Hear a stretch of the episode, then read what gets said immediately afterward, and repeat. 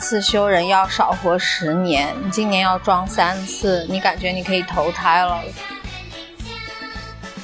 家务啊，就是那些跟你生活非常密切的这些事情，大家都选择了外包。外包出去了之后，那你既然选择用钱解决问题，你就只能去挣更多的钱。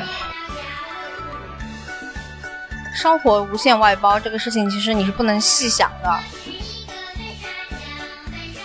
它叫安良村，然后我们那个房子在的地方叫吉祥路一号，就是安良村吉祥路一号这个名字也太向往的生活吧。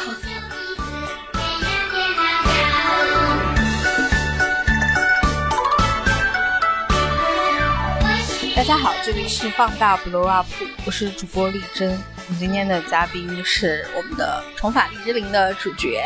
青春君，欢迎青春君先给大家问一声好。嗨，大家好，我是青春君。今天是我们的那个重返荔枝林的第二集，然后最近跟踪到青春君的话题，实际上就是我们的近况以及他的装修生涯。我们先来说一下我们双方的近况吧，就是你最近怎么样？我知道你的情况就是你装修很辛苦，但是最艰难的生活好像过了一半了。呃，三分之一吧，可能三分之一都还没到。过去的一个来月，你都一直在忙装修是吧？呃，对，因为回了广州之后。广州这边我有工，我跟我男朋友他的工作室要弄，然后还有我自己的房子，然后因为之前衡量一下，就决定还是先把住的地方先弄好，再弄工作室。所以呃，过去的两个月吧，我大概都是在弄我自己的房子，但我这个房子还算是相对比较好搞的，因为它本来就是带装修的，嗯，就是它要呃。弄的地方比较少，但是也因为它是带装修的，所以你在做的过程中会发现有很多地方都要纠结改或者不改，拆或者不拆，所以就是自己纠结的部分比较多。但是实际上干活的地方要比我接下来要弄的地方要轻松一些。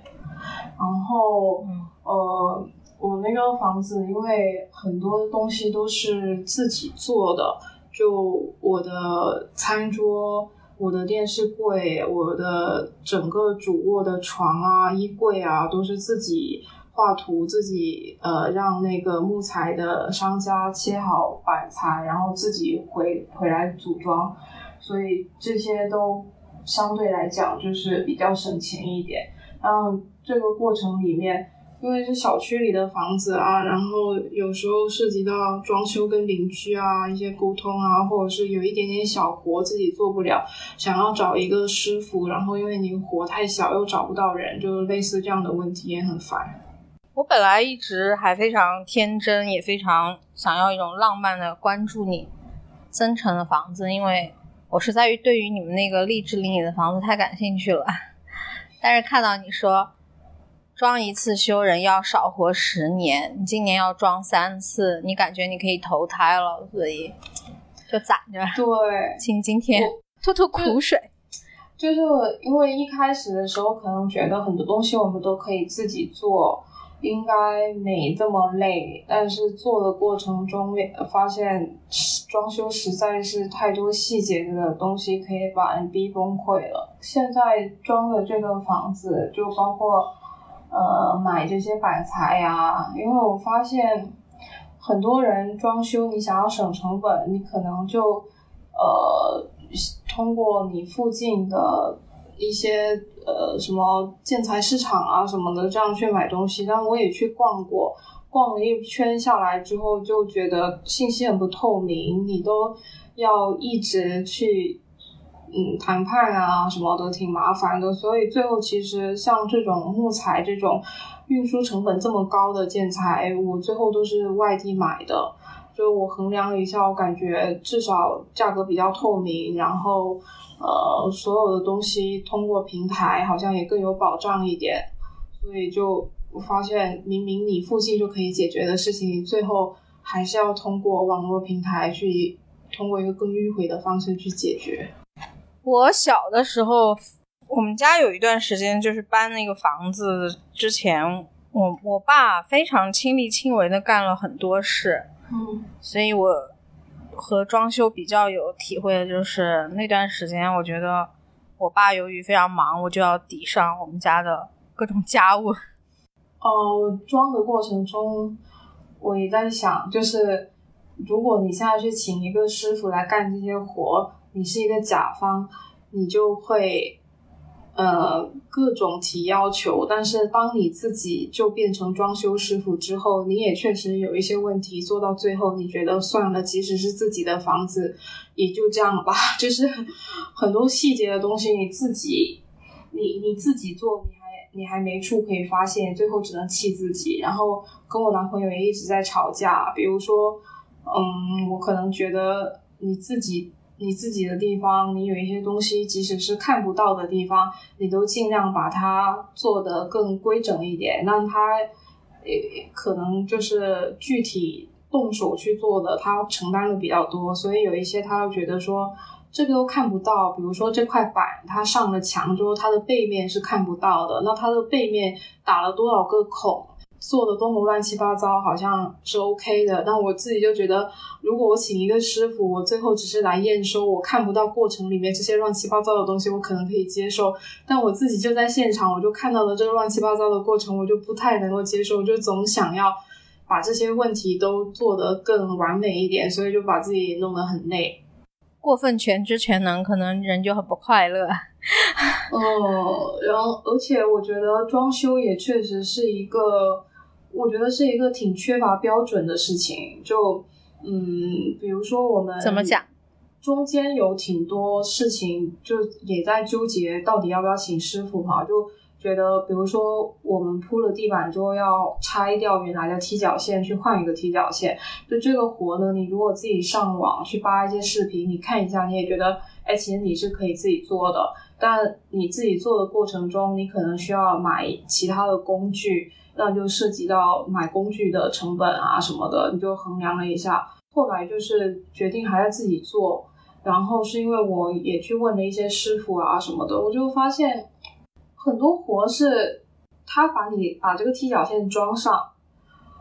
把它装上了，是不是就等于装好了？那如果我的要求是，你的那些缝啊、那些接口的地方啊，要做的多么的密密封，做的多么仔细，这是不是我额外的要求？就是它的及格线是在哪？就大家的标准都不一样，所以你如果找别人做的话。你最后很难说他这样做是不 OK 的，他觉得那样做就已经是 OK 了。你如果要求的更好，那是另外的价格。但是我觉得他合格就应该是达到这个要求的，所以就发现你如果找了一个人做，然后你在现场还要盯着他，你还要去跟他沟通这些事情，你最后自己也付出了同样的时间，还要另外付费给他，你还不如就自己做。也许你自己做只是。做的慢一点，但是你反而不用这么去沟通，你也能够按照你自己想要做的方式去做。而且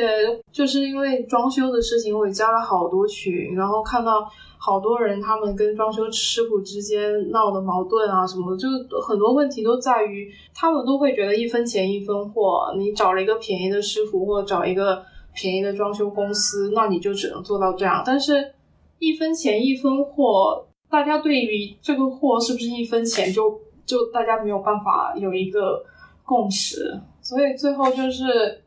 你能用是不是就代表是 OK 的，还是说能用的基础上它至少是好看的，就不会有一些呃缝隙很大什么类似这样的问题。我又觉得就是即使你想要自己付高一点的价格，嗯，找一个好一点的工人。嗯，你都没有办法有一个大家双方都认可，然后依照这个标准去执行的东西。那可不可以？如果是我有需求，嗯，那么如果我和装修师傅前期洽谈的时候，我就把我想要的比较具象化的告诉他，会不会可以减少一些摩擦呢？很多时候就是他都会答应你，就是前期他都会答应你，但是。嗯，最后再出现问题，觉得没有达到之前说的标准的时候，呃，就要再去扯皮。但你也可以说，你合同的时候就要签到这么细。但装修里面很多问题都是你做的过程中才发现的，你可能原本都第，特别是第一次装修的人，你都没有想到这个地方会有一个坑，所以你不会想着我在合同啊或者在前期约束的时候把这个东西说清楚。你觉得这不是想当然应该做到的事吗？但结果就不是。类似这种情况挺多的。当我我后来自己很多东西都自己做了之后。我也觉得挺有问题的，就是，就就比如说装修这种事，很多人可能，即使不是自己做，他也要掌握很多的装修知识，他才可以在，嗯嗯，找装修师傅、找装修公司的这个过程中，保证他后面能够把这件事做好。但是如果每个人都掌握了这么多专业知识，那为什么还需要专业的人来做这件事呢？就我觉得这把大家都搞得好累，然后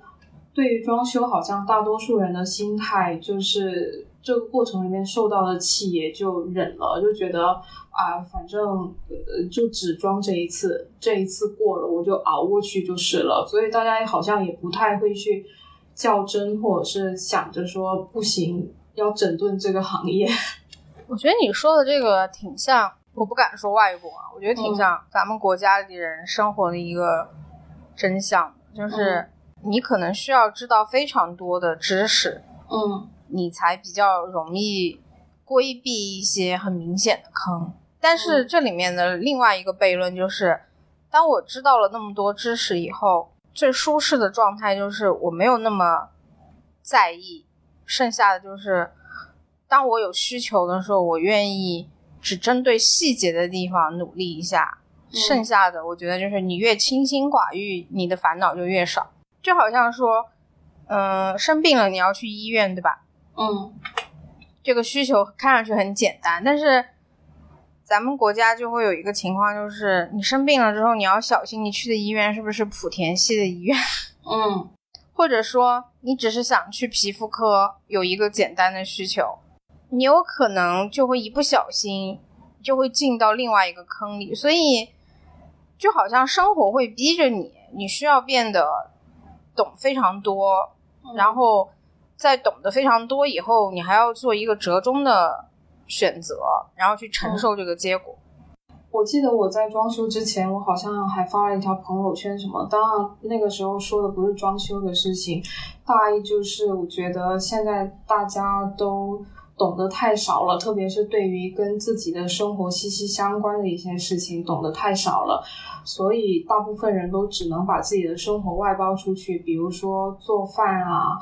比如说家务啊，就是那些跟你生活非常密切的这些事情，大家都选择了外包。外包出去了之后，那你既然选择用钱解决问题，你就只能去挣更多的钱。那你去挣更多的钱的同时，你跟你的生活就会更加脱离开来，你就会越不了解这些事情。最后，你就只能继续外包，只能继续去挣更多的钱，就在这个逻辑里面去滚下去了。所以当时我就觉得说，哦，大家应该还是要回归生活一点，然后对于你生活里面最密切的这部分东西，你应该要。懂得多一点，就不要总是想着外包用钱去解决问题。然后我现在经过装修之后，我又回过头来，我又开始想，这种当然是一个，就当然是在一个大家有余力的情况下，我希望大家都尽量这么去做。但是我又觉得，专业的行业里面不能够对普通人有这样的要求，就好像你得掌握一些专业的知识，不然我就会来坑你。然后不能够要求大家在把一件事情外包出去的同时，或者是对于我最后选择了外包出去的这个部分，我还要具备这么强的甄别的能力。就我觉得，就这两块，可能我现在的想法又开始要呃，有某一部分推翻我之前的那个观点，但是我就觉得这是两个方面，就都不应该。你说的这个让我想到两个方面，一个方面就是生活无限外包这个事情，其实你是不能细想的。嗯，不能细想的是的话，就是分两步，一步就是我听到过非常让我觉得有意思的话，就是说说现在的人非常的挑剔，对不对？嗯就是你对安全的需求非常的高，但大家吃外卖的时候都是从陌生人手里面 拿到一个吃的，你从他怎么做完，然后到你手里面你都不知道，然后你就吃了一个纯陌生人给你提供的饭，嗯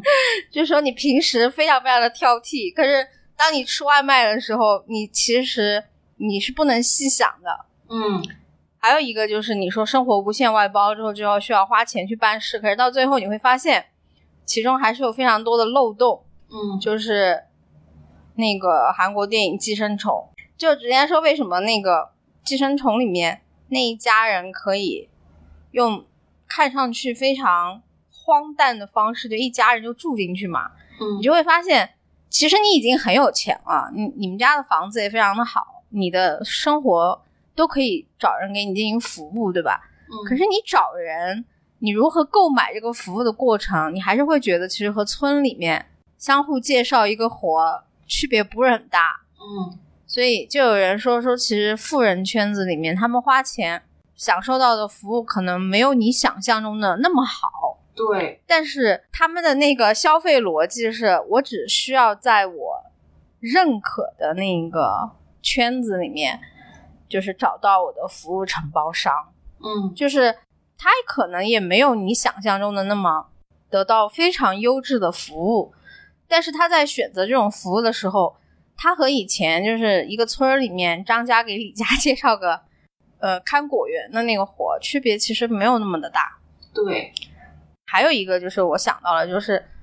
就关于吃饭，但凡你会做，你就不你就真的不是很看得上外面做的，对吧？这个就特别像我爸妈的逻辑，就是我爸的逻辑放到今天的年轻人相比，我觉得很多年轻人会觉得你何必呢？就是在我爸的那个逻辑里面，吃饭就是应该回家吃，然后在我妈的逻辑里面，她觉得外面很多菜，她看一眼材料，她就知道怎么做了。所以，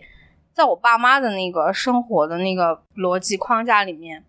但凡能自己做的，他们就会觉得我没有必要花钱弄。如果不是因为社会生活发展了，嗯我觉得我爸可能他也会做家具，你知道吧？就是就是嗯之前你说装修的时候，就是我甚至会觉得说，我们今天会觉得他们那一辈人，或者说是某一辈的人，他们为什么会那么能工巧匠，就是非常的心灵手巧？我觉得可能。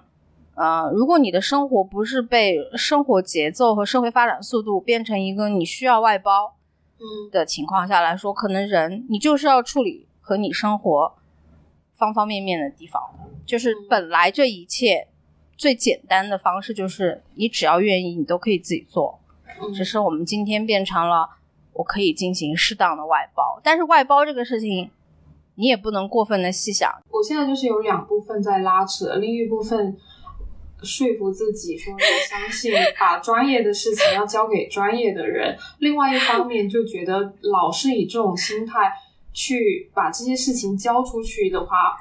嗯，你最后这个事情也做不好。就是我不能够相信专业的人编程，然后。而且我始终得自己先懂。那既然我自己都懂了，那我不如就自己做了。因为就像你说做家具，类似这种，你你爸你妈会觉得为什么要出去外面做饭？我们现在我装修的过程中也会，呃，有一些东西自己做了，然后你开始学会自己做了之后，你去外面看家具的时候，你就会开始判断这个东西的工作量，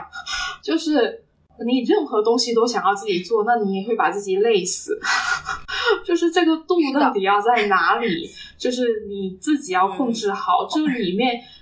两部分都有它有问题，跟它最后带来一些好处的地方，就自己要去分配。你想要自己做，你就要认真投入的自己做。这这这是我自己的观点哈，嗯就是你但凡要选择自己做了，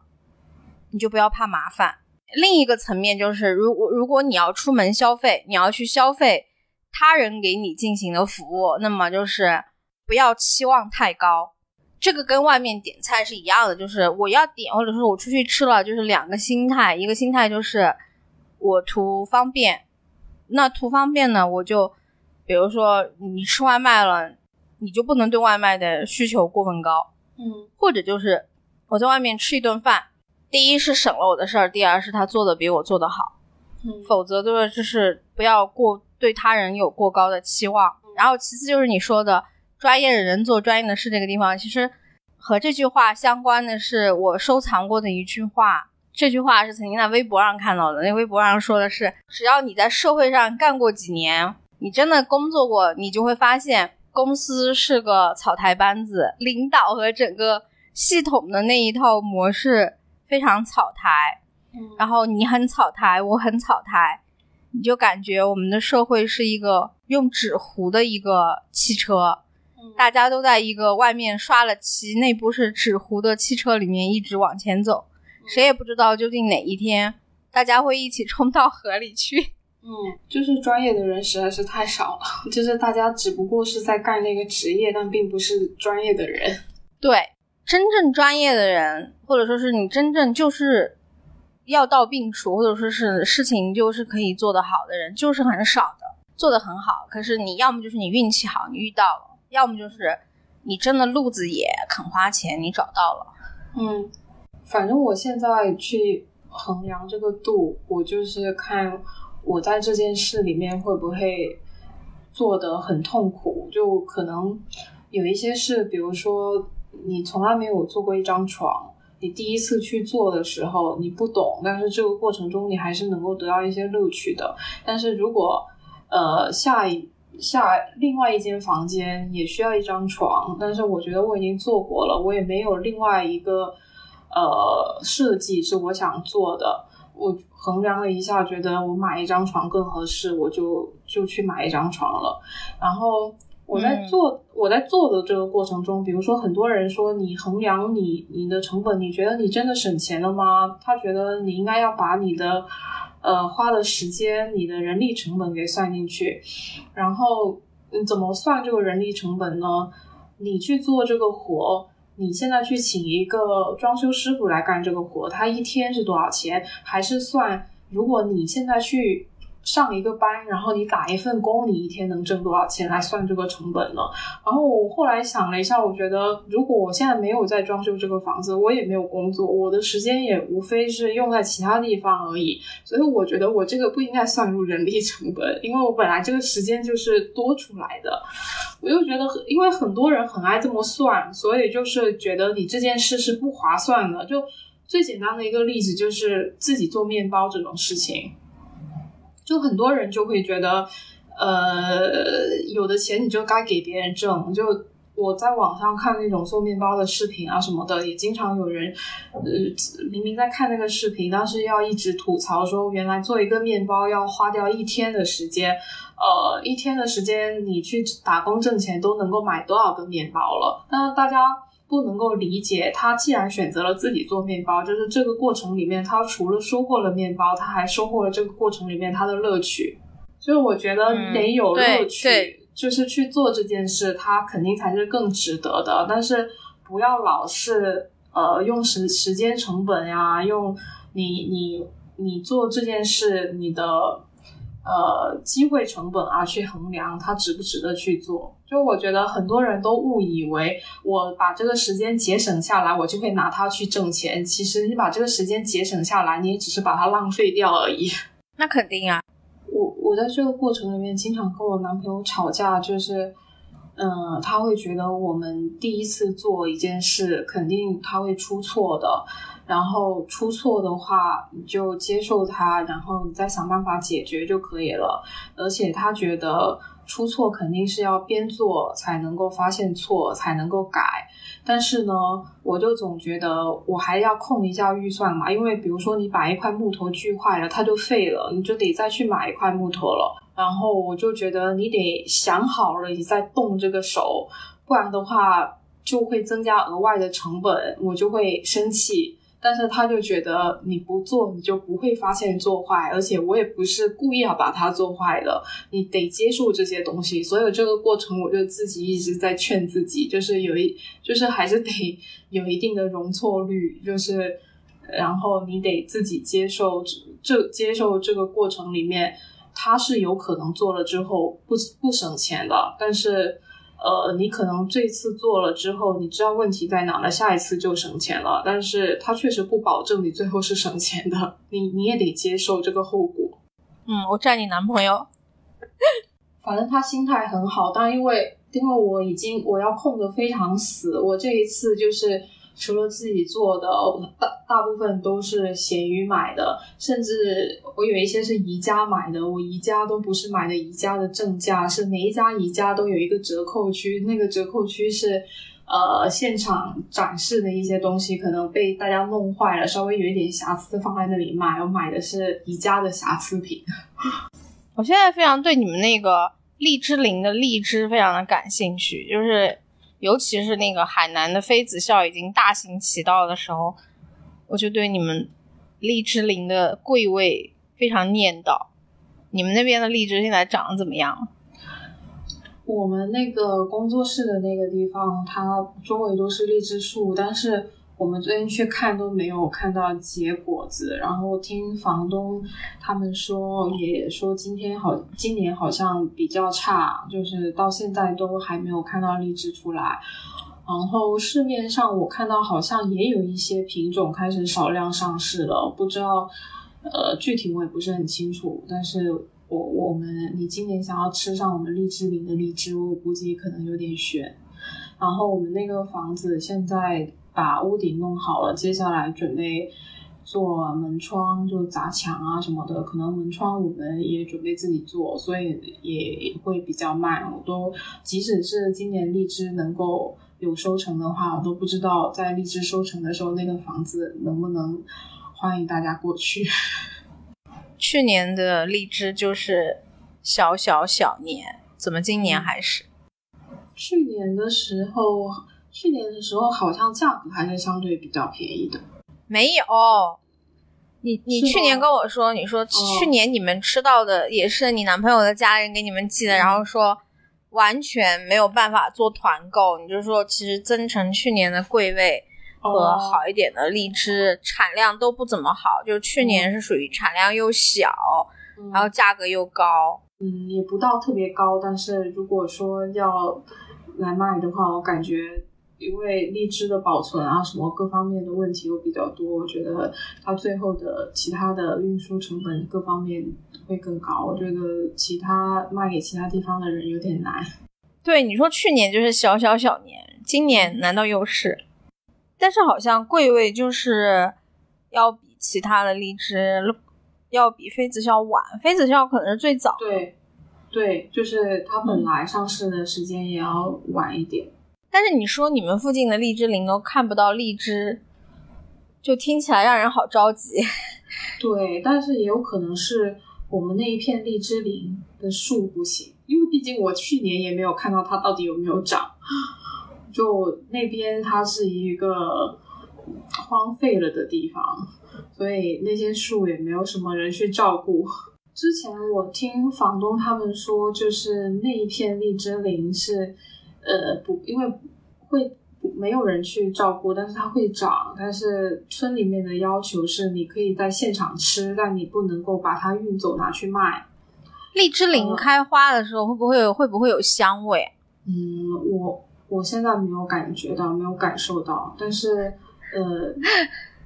那那边因为有呃荔枝树嘛，所以呃附近房东他们好像有养了蜜蜂，可能有荔枝蜜。有荔枝蜜卖吗？嗯，我之前看到好多蜂箱，可以问一下他，应该是有的啊。因为我爸曾经给过我一罐荔枝蜜，我觉得荔枝蜜是蛮香的。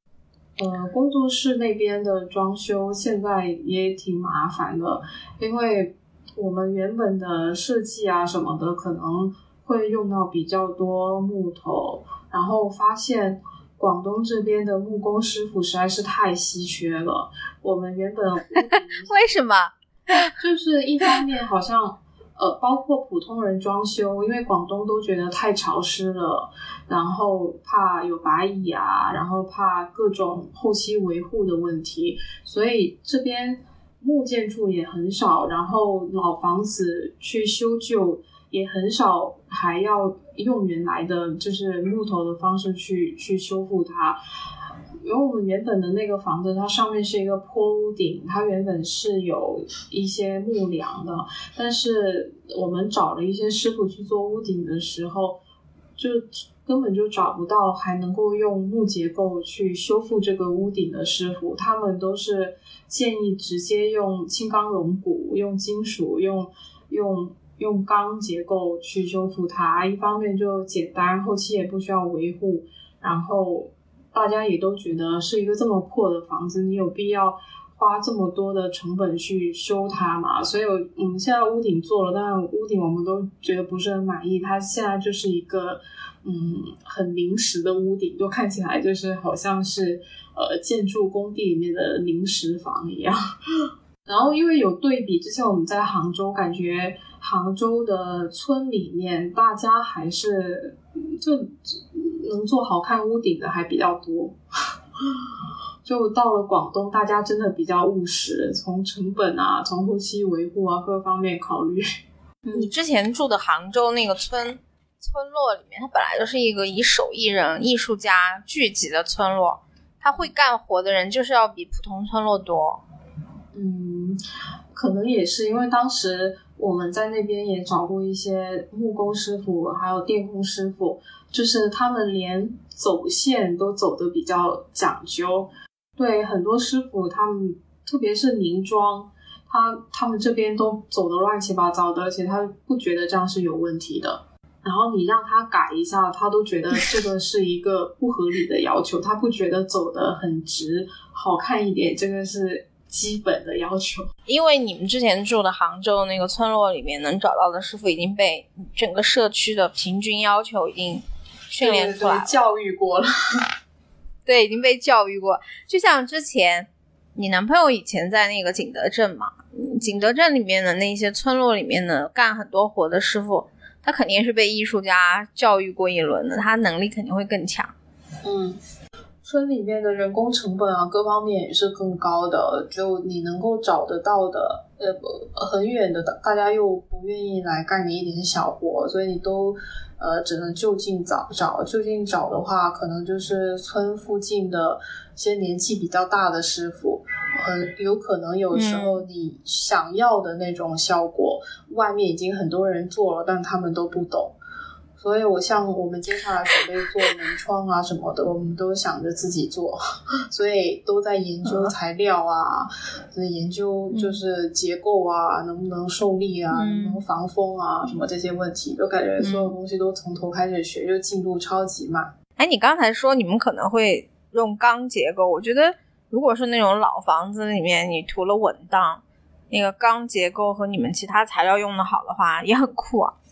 对，就是可以用的库，就是可是如果要做得好的话，成本也很高。就是你整个结构的设计啊，可能你都得有建筑师参与进来，一起去规划吧。我们那个现在基本上。呃，它的就以前那种很很简单的老房子嘛，所以它四面墙其实是已经不能够承重的，然后就在四个角打四个钢钢管，直接顶上去就撑起这个屋顶，然后屋顶再搭一个钢的。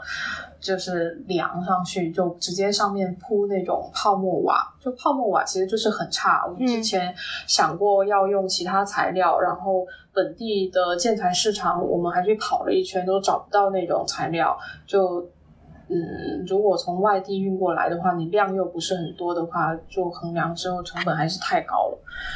就即使。再怎么样吧，就反正再怎么少师傅啊，再怎么少有人会这种工艺啊，你只要钱够了还是可以。只是我们同时也在控预算，所以也没有办法，就每天都在衡量到底在要把钱花在哪个地方上。你得空的时候帮忙问一下增城附近的荔枝蜜呗。可以啊，我到时候问一下。嗯嗯嗯，我对荔枝蜜还蛮感兴趣的。嗯。等我下一次，我也找一点那个咖啡蜜给你。嗯，哦，还有咖啡蜜的啊，咖啡蜜还挺好喝的。就是咖啡蜜，就是那种你顾名思义嘛，就是你你封箱是在荔枝林里面，你收到了就是荔枝蜜，然后咖啡蜜它是有点咖啡味的。嗯，我对你们的那个荔枝林里的房子怀有非常多的期许。我我这个过程里面也是一直在调整，因为我原本就跟大家说了这个事情之后，好多朋友要表也表现得很期待，就大家都会想着，哎，你们弄好了，那里会变成是大家的一个据点一样，大家呃，加上旁边又是河啊，然后前面有一片很大的很大的空地，大家就觉得你可以把。所有时下年轻人最喜欢的东西都结合起来啊，就是什么露营啊什么的，大家给了很多期待，然后也有很多朋友一直说想来啊什么的，所以一开始的时候也是想着说，哎，那如果能够弄成是一个朋友来都可以往这个地方舒舒服服的待一天的地方，就挺好的。那我现在就是那不是向往的生活吗？但是如果你想要这么弄的话，可能它最后能够真正投入使用的时间会拖得很久。现在就是还是觉得让它先用起来，然后你再慢慢去往里面去填东西。因为我一开始的时候就是总想着说，呃，你明确你自己的预算是多少，然后你有这个预算之后，你要做多少的事情，然后你现在就开始来分配，然后这么做的结果就是你为了。把钱都分配到每个地方，那你每个地方都要打一下折扣。就如果这么做下来，可能最后你哪里哪里你都不满意。然后是这也是我男朋友一直劝我的，他就一直跟我说，包括我装修这个房子，他也说你不要想着一下把它弄好。你只买你自己喜欢的。如果这个东西你只是为了有这个功能在，比如说我的次卧其实现在是没有人住的，但我又总觉得一个房子我要搬进来住，我好像要把它的东西配齐，它要有一个衣柜，有一张床，我就总想要把这些东西都配齐了之后住进来。他就觉得，那你最后去买一个很呃，现在在你预算范围内的衣柜，但是你你之后就怎么看它都不顺眼，你到时候还要去处理它，再去买一个你喜欢的衣柜。你最后花出去的钱更多，你还不如就让它空着，然后你之后嗯有需要了再搞，对，有有钱了，然后你也看到你喜欢，你再往里填就可以了，不要总想着一次性把这个事情给完成。我就后来也觉得有道理，因为确实以前的消费经验看下来，就是那些你只是觉得呃它便宜，然后它满足某一个功能，你买回来的东西，你最后就是闲置了，或者是。最后又出不掉，你最后也还得再去买一件东西。我感觉，如果你是有一个团队的话，嗯，你荔荔枝林的整个过程拍下来就是慢综艺啊，然后然后再请大家来就是向往的生活。嗯，我万事俱备，就看有没有人投资。我我也是这段时间也是好多朋友一听到这种就会觉得。你应该拍下来啊！你应该做一个号啊，然后呃发这些东西啊。然后我就觉得，这真的是一个团队。我也这么觉得。就我，我是觉得说，我是觉得说，真的，你去做一件事，真的投入在做这件事的人是没有精力分配出来去运营一个号，去拍这些素材的。因为你看到很多机位啊什么的，它还是需要。设置过的，就是它还是会打乱你现场的工作的，你还是得分配一部分精力来做这个事情，而且它同时还会影响到你原本在进行的那件事，我就觉得不行，而且而且我觉得，嗯，如果只是拍图片，可能稍微还 OK 一点，但现在大家都喜喜欢拍视频嘛，如果拍视频的话。他对你本身的那部分生活或者在做的那件事的干预干干扰还挺大的，也可以做，但是那样的话就会要耗费你更多的精力。如果你已经铁定想要把这个记录下来，还要记录成一个情况的话，你就要比现在辛苦了辛苦的多。嗯，做是可以做的，但那样的话对你就是一种消耗。还有就是，可能你就你是可以接受长时间去做这件事的，就你把整个都拖得很慢，因为像好多这种类型的博主，他可能一个装修装个一两年，就把时间拉得很长。那他每个地方做的慢一点，然后边做边拍也没有关系。但我现在没有办法接受把这个把这件事的时间拉得这么长。那我就祝你早日弄好。嗯，不知道贵位上市的时候能不能看到。嗯，如果你有计划来广州，或者到时候来，你也可以先来看一下，就是那个地方。或者我以为你想说来了也可以跟我一起干一下活，不是，就是可以提一些建议，因为我们现在有很多东西，因为其实你没有住进去之前，你没有使用它之前，你的很多想法，你无非就是参考一下别人的方案啊什么的，但呃。未必是适合你自己的，然后有一些是的使用上的问题，你可能现在是想不到的。就之前有一个朋友，他可能是开过店，然后他有装修过类似这样的空间，然后他去看的话，他就会提很多，觉得哎，你这个地方有没有考虑到？确实都是我们没有考虑到的问题，你可以来也来看一下那个村。还挺有意思的，那个村叫安良村，就除暴安良的安良。然后我们那个那有没有除暴村？没有，它叫安良村。然后我们那个房子在的地方叫吉祥路一号，就是安良村吉祥路一号这个名字也太向往的生活吧？哦，对对对对对，嗯，我觉得你的，我觉得你的这个过程，可能就是大家看向往的生活。没有看到的背面有很多工作人员干的活。嗯，对，前而且还有一个前提是你还没有钱。哈哈哈我们今天的话题就录到这儿吧。我觉得在这个过程里面，我就感觉到我身上那种大厂的遗毒啊，特别的深入骨髓。就就我跟我男朋友吵的这些问题，我之后再去想，我就觉得。是啊，我就是用大厂在完成一个项目的思路在做这件事啊，所以我有 KPI，我有进度表，我有我有预算表，就是我有很多这种东西。但对我男朋友看来，他就是觉得这件事不是我们想做的嘛？我们想做的话，那就按照我们想要的方式做。为什么要被这些东西给限制住？为什么呃要做的不这么不开心？大家一直在吵架。然后我每次听他劝一劝，我又觉得嗯有道理。我好像就还是用大厂工作的方式在对我的生活。然后上次我见了一个朋友，然后那个朋友他其实呃经济条件也很好，家庭条件也很好，然后他就是在创业也还是很累。他就跟我说，嗯，他觉得看到我现在躺平，他觉得他躺没有办法躺平，因为他一躺平就会。很焦虑，我就说，我另外一个躺平的朋友跟我说，那就是你没有给你足够的时间去适应躺平。就是你如果一直都不是一个躺平的人，那你应该首先先清楚一点，就是躺平也是需要时间适应的。你不能够只躺一个月就告诉自己说我我躺不平，你躺个一年你就知道你躺得平了，而且躺得很舒服。反正我很期待你那个向往的生活的现场。嗯，期待贵位熟的时候可以看到。我希望它不要烂尾，我现在都怕它烂尾。非常务实，就是人一旦干活就非常的务实。嗯。